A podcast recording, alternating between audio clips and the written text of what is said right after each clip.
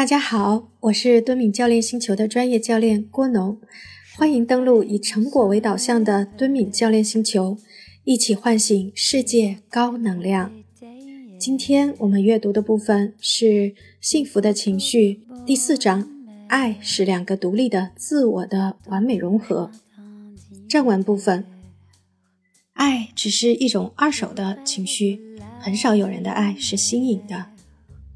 爱不是内心深处的感觉，而是双方情绪上的共舞。爱的核心是两者的关系。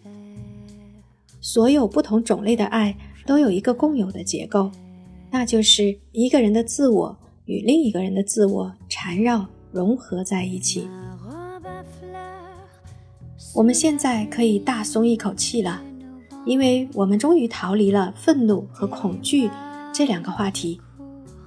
爱有很多不同的种类，我主要想讨论的是性欲之爱，或者说浪漫的爱，因为这种爱是最饱含力度的爱。希腊人曾对不同种类的爱进行了区分，亚里士多德曾详细的探讨过有意识的爱，这种爱也适用于家庭关系。在下一章中。我们还要谈到神之爱，这种爱的特点是，它是无性欲的、不自私的、利他的，甚至是具有神性的。最终，基督教也宣布这种情绪是上帝独自完全拥有的，而这种情绪也最符合基督教中对肉体的贬斥和对理想而完美的感情的赞誉。尽管如此，性欲之爱还是保有了一席之地，因为我们都是凡俗之身，我们都是动物。这种最原始的爱，在经过漫长的进化之后，成为了我们生命的一部分。爱是与美有关的，所以人们很容易得出这样的推论：爱是美好的、美妙的，爱能让整个世界运转。这个说法至少和古希腊的哲学家恩培多克勒一样有着悠久的历史。但是，这种美好且美妙的话常常是浪漫的废话，他所表达的热情常常是轻率的，他所表达的渴望常常是冲动的。尽管这样，爱是真实的，而且有时候也能给人留下。一生难忘的美妙体验。爱无关乎心，而关乎性。爱可以是理智的，也可以是愚蠢的。归根结底，爱只是一种二手的情绪。很少有人的爱是新颖的。在爱的路上，我们已经轻车熟路。从一个比较不浪漫的角度来说，所有的爱都有一个共同的结构。都有好几种策略性作用，其中有一些是利己的，另一些则不是。此外，爱建立在一个比较具体的生理基础上，而且有着进化的历史。当我们沉浸在爱中，心可能是我们最喜欢的一个比喻。但从生理学角度来说，爱跟心脏无关，而与性有关。想要探寻性欲之爱的基础。我们首先应该了解一下性、性欲以及性的吸引力，然后再谈论精神层面的爱。首先，我需要强调的是，性欲与性饥渴是不一样的。尽管“性欲”这个词中包含有谴责的意味，而这种观点的形成与道德家有着千丝万缕的关系，因为他们指责所有的性行为。而性欲是自然的、正常的，爱跟恐惧和愤怒一样，都是有生理基础的。只是这种基础有时候不那么明显，尤其是当我们将爱和恐惧或愤怒进行对比的时候，我们会发现，爱持续的时间往往很长，而且会经历很多变化。此时生理基础就愈发不明显了。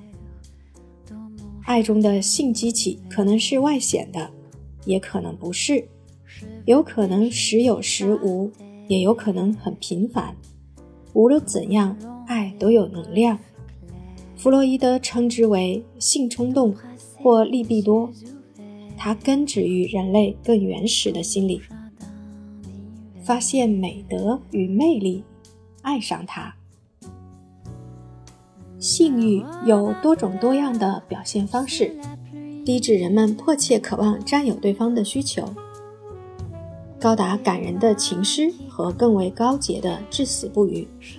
性的吸引有自发性，正如一些心理学家曾说的那样，我们的衡量性吸引力的大小和对美进行评价的时候，都有一个内在标准。虽然大家对这个标准，究竟是什么？人争论不休。一些心理学家做过这样的假设：对女人而言，具有孩子气的面庞，加之凸显成熟的高颧骨，再辅以细腰肥臀，便构成了最具吸引力的性感娇娃。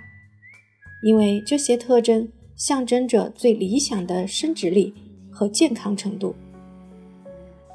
另外，人与人之间可能也存在所谓的神秘反应，这种反应与生活背景、信念、价值观以及共有的兴趣都没有太大的关系，而这些都不是爱。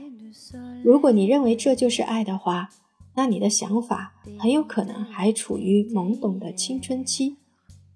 爱并不等于性，爱也不仅仅只是吸引，尽管爱确实会培养。并提高所爱的人的吸引力。我想要做的是，始终将爱放在生物学的背景下讨论，从而驳斥那些单纯的浪漫主义思想，以及诸如“爱是神秘的”这样蒙昧的想法。人们都说爱是不可言喻的，是无法描述的，但归根结底，爱是一种情绪，因此它应该有哲学家们。和认知科学家们所说的那种共同的结构，在这种共同结构中，首要的一点是我们如何将所爱的人放在一个特殊的位置上。其次，更富戏剧性的是，这种结构常常让陷入爱河的人看到并欣赏所爱的人身上的所有的魅力和美德，而这些魅力和美德此前从未被注意过。也可以说，爱的过程也是我们不断的发现对方魅力和美德，不断增加好感的过程。但这并不意味着爱是不能描述的。两个人情绪的共舞，跟其他所有的情绪一样，在爱的描述中，首要的关注点是爱的对象，即所爱的人。当然，我们并不是把所爱的人。当做一种生理器官来对待，虽然最先吸引我们的可能真的是他们的生理器官，我们是把爱人当做一个有意识的、有心灵默契的人来对待，他们的存在与我们自己的存在有着同等重要的意义，但对所爱的人的关注只是最为基础的关注点，这种情绪更大的关注点是爱所带来的效果。以及所爱的人对爱慕者的影响。爱不是内心深处的感觉，而是双方情绪上的共舞。总之，爱的核心是两者的关系。但这样说可能也有个问题，那就是人们在坠入爱河之前，没有任何预兆表明他们将发生关系，也没有无私的爱。来保证他们能够达到相濡以沫的阶段。有人可能会说，爱并不是一种客观的关系，而是一种主观的体验。这种体验是与另一个人有关的。我认为，从根本上说，这种说法是正确的。但我们必须认真理解哲学中“主观”这一概念。通常，我们有一种感觉，那就是所有的经历。和所有的情绪都是主观的，但这个说法也包含着另外一层意思，那就是爱是非理性的，是脱离现实的，是人们将自己的感情投射到他人的结果。是人们的一种幻想。我认为这是错误的。情人眼里的确是西施。有些特质我们可以称为基于主体的特质，这些特质是确实存在的，而不是存在于这个主体的头脑中或想象中。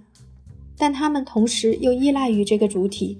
换句话说，就是这个主体对事物的评价。在某种程度上是不同于其他人的。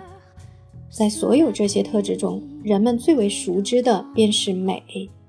我们常常听到这样的老生常谈：“情人眼里出西施。”在哲学中，我们常常会说，坠入爱河的人常常是沉醉的，他们的认知是变形的，所以他们看到的东西往往不是真实存在的。但我们得弄清楚一点。那就是这种主观评价并不一定是错误的，或是缺乏逻辑的。在谈论爱这个话题时，问我们所倾慕的这些特质究竟是主观想象出来的，还是客观存在的，通常毫无意义。我是因为你的美丽和魅力而爱上你的，我不会在乎我的朋友是不是也这样看你。但我们又都知道，朋友的意见会左右自己的评判，而这究竟是出于隐藏于内心的需要，还是出于对朋友的尊敬，我们也说不清楚。有一个好办法可以帮助我们解决这个问题，那就是当我们陷入热恋的时候，我们将那些魅力和美德赋予所爱的人。也就是说，我们不只在对方身上找到了这些特质。而且，我们将这些特质赋予他们，这些魅力和美德不仅仅是实实在在的事实，而是倾慕者的见解。对于我们来说，爱使我们的知觉扭曲的观点是一个十分痛楚的误解。爱还能提高我们的认知。当爱越过不理智和自我毁灭的界限时，我们便会依赖我们的朋友。不过，这说起来容易，做起来难。当我们向朋友倾诉的时候，我们常常希望自己的评价能得到对方的肯定，尤其希望得到最亲密朋友的认可。所以说，爱并不是不需要他人的意见，而是希望意见尽量统一。爱的理性与不理性，但这样的爱并不是不理性的，和其他所有的情绪一样。爱可以有目的，也可以没有目的；可以有正当理由，也可以没有正当理由；可以建立在事实的基础上，也可以是歪曲事实后产生的结果；可以是明智的，也可以是愚蠢的；可以提高生活情趣，也可以摧毁自我。只有当你爱上一个骗子，并认清了真相，但始终拒绝承认真相时，爱才是不理性的，在实际生活中，情况不常常是这样。通常情况下，坠入爱河的人在看对方时，往往看得很清楚，而且陷得很深。他们会注意到很多细节，并会认真回味这些细节。不过，我们得承认，我们赋予对方魅力和美德的能力是有限的。比如，我们不能让自己深爱的人。变成咨询师或者医生，我们也不能赋予对方他们所没有的智慧、敏感或善良，因为这些特质不依赖主体而存在，是独立于主体的客观特质。所以，我们会或者应该依赖朋友或者家人的意见，希望他们在我们犯错的时候提醒我们。尽管很多时候我们可能并不乐意接受他们的观点，而他们的观点也并不总是正确，并不是所有的爱都是不理性的。主观判断并不是不理性的代名词，但不理性的爱确实存在。比如，当你爱上你妹妹的时候，这种爱就是不适宜的。我们可以说，这种爱是不理性的爱。此外，当我们爱的人是合适的人，但爱的方式却会带来灾难性的后果时，这样的爱也是不理性的。另外，过于争强好胜，过于腼腆，过于冷酷，过于自谦，过于自负，过急或过太太慢时，都会导致不理性的爱。如果说爱是一个过程，而坠入爱河是这个过程的第一步的话，那么在爱这个过程的中的任何一个瑕疵，都有可能导致不理性的爱。必须给爱一个理由。对于爱是不理性的这个说法，还有另一个证据，那就是爱是没有理由的。在《傲慢与偏见》一书中。当自负的柯林斯先生向伊丽莎白求婚的时候，他说了这样一段话：“在我看来，我并不认为我求婚的手不值得你接受，也不认为我想与你携手的念想是我的最高目标。我的生活处境、我优厚的家庭背景以及我和你之间的关系，对你来说都是极为有益的。你应该再认真地考虑考虑。”即使你拥有再大的吸引力，像这样的求婚，你可能也不会再碰上。我想，大部分人在看到这段话的时候，普遍的反应都是反感，至少认为如此自负且带有威胁和侮辱的求婚一点浪漫色彩都没有。为什么会这样呢？很多人会说，因为爱不需要理由，你就是爱或者不爱，而大多数。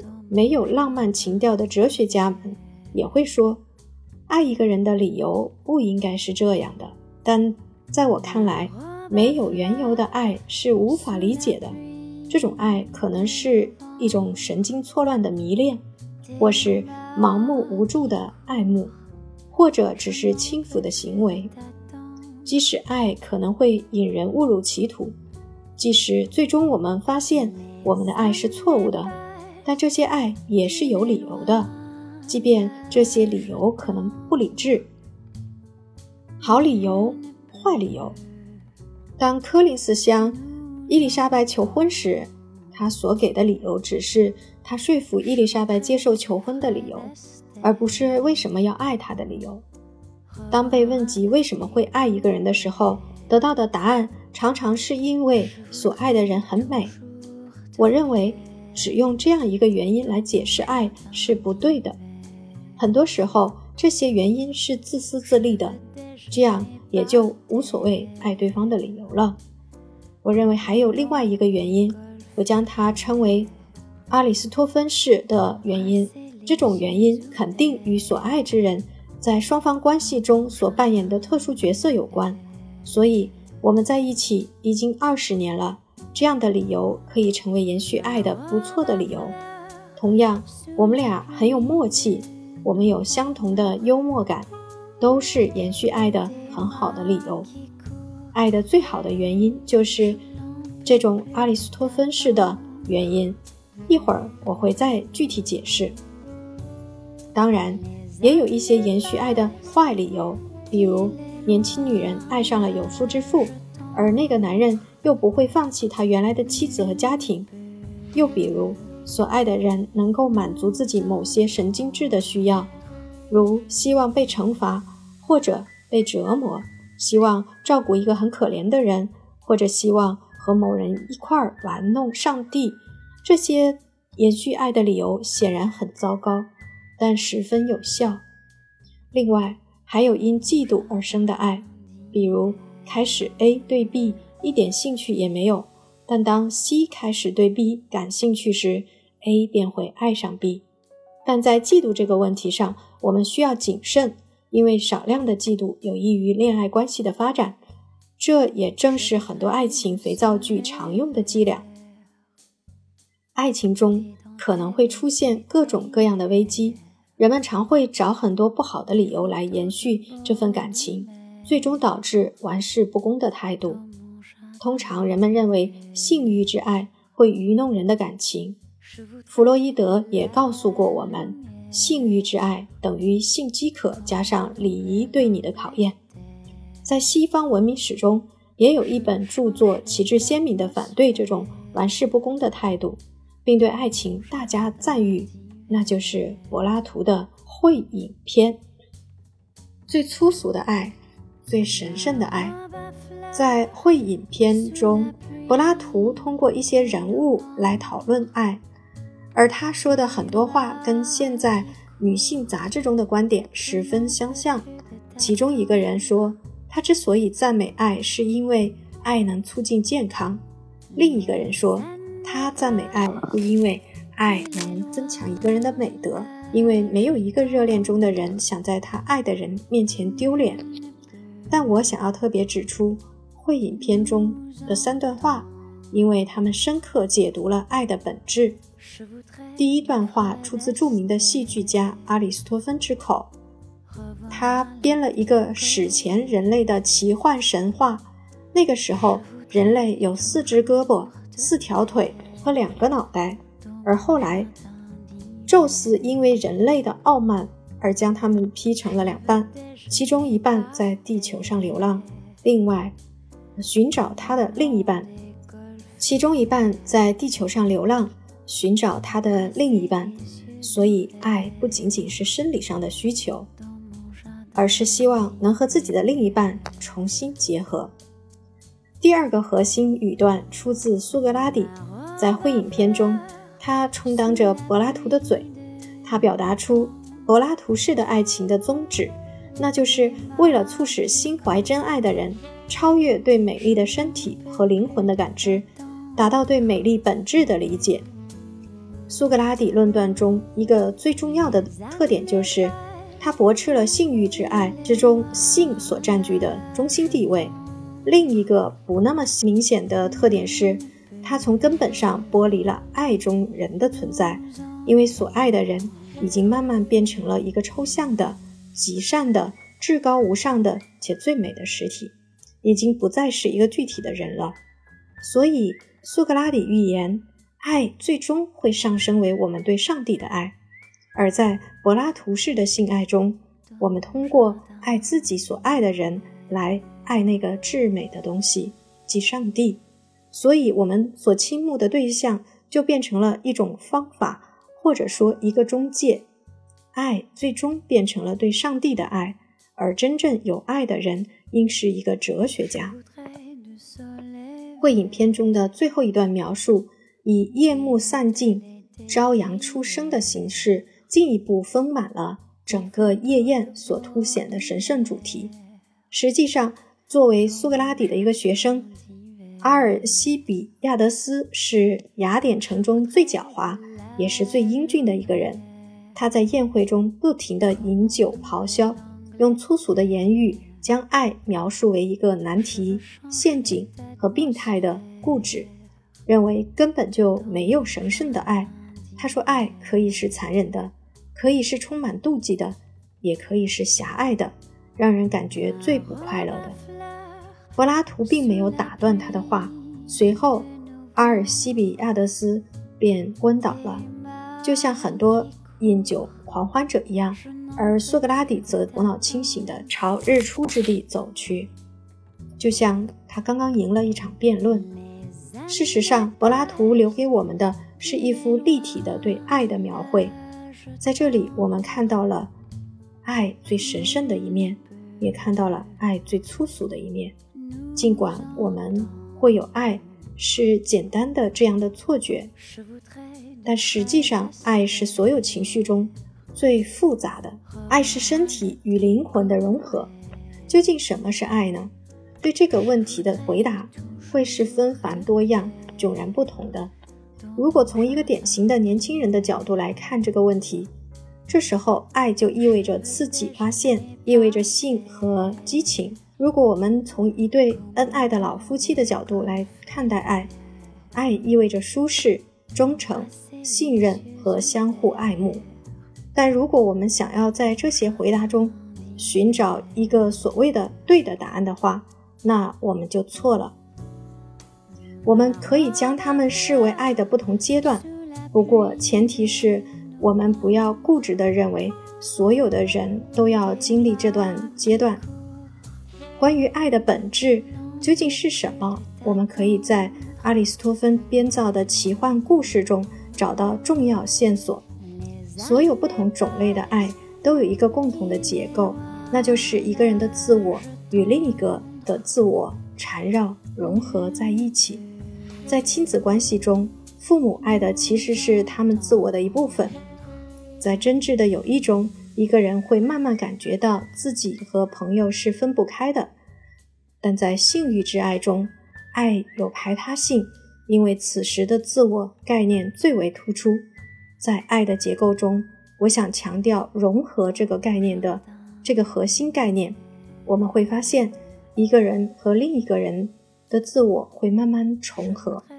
人们常常低估会影片中阿里斯托芬编造的故事中所蕴蕴含的智慧。这个奇幻的故事帮我们理解，爱是一种灵魂的融合，爱让我们每个人变得完整。回溯到二十世纪。我们会发现一个极为曼妙的观点，那就是我们生命中的大部分时间并不是孤独无依的。我们是社会性动物，我们生活在关系网中。任何人脱离了这个网，都将是不完整的。而这并不是带有教训性质的预言，相反，它说明了一个十分重要而十分明了的事实，那就是完全是以个人为核心的。爱是一种情绪，在这种情绪中，人们通过他人逐渐了解了自我。然而，我们发现这好像承认了不求回报的爱是合理的。柏拉图认为是这样，浪漫主义时期的斯汤达、歌德也这样认为。比如，歌德就说过这样一句带有玩笑性质的名言：“是，我是爱你的，但这又关你什么事呢？”我想，阿里斯托芬的。预言包含两层意思，一层意思是爱关乎两个人的融合，另外一层意思是爱并不是无私的，而是与个人有着本质的联系。但爱也不是自私的，在爱中，自我是一个扩大化的自我，它包含了或者说容纳了别人。这就是为什么爱会改变一个人，而这个改变是同所爱的人。并通过所爱的人实现的爱，并不是我们通常认为的那种积极的情绪。在最美好的时刻，它是一种崇高的情感。我们可以为它而活，甚至在某些时候可以为他而死。说它是构建美好生活的一个最重要的组成部分，并不为过。今天的阅读内容就到这里。我是敦敏教练星球的专业教练郭农，感谢您登录以成果为导向的敦敏教练星球，一起唤醒世界高能量。我们明天继续阅读。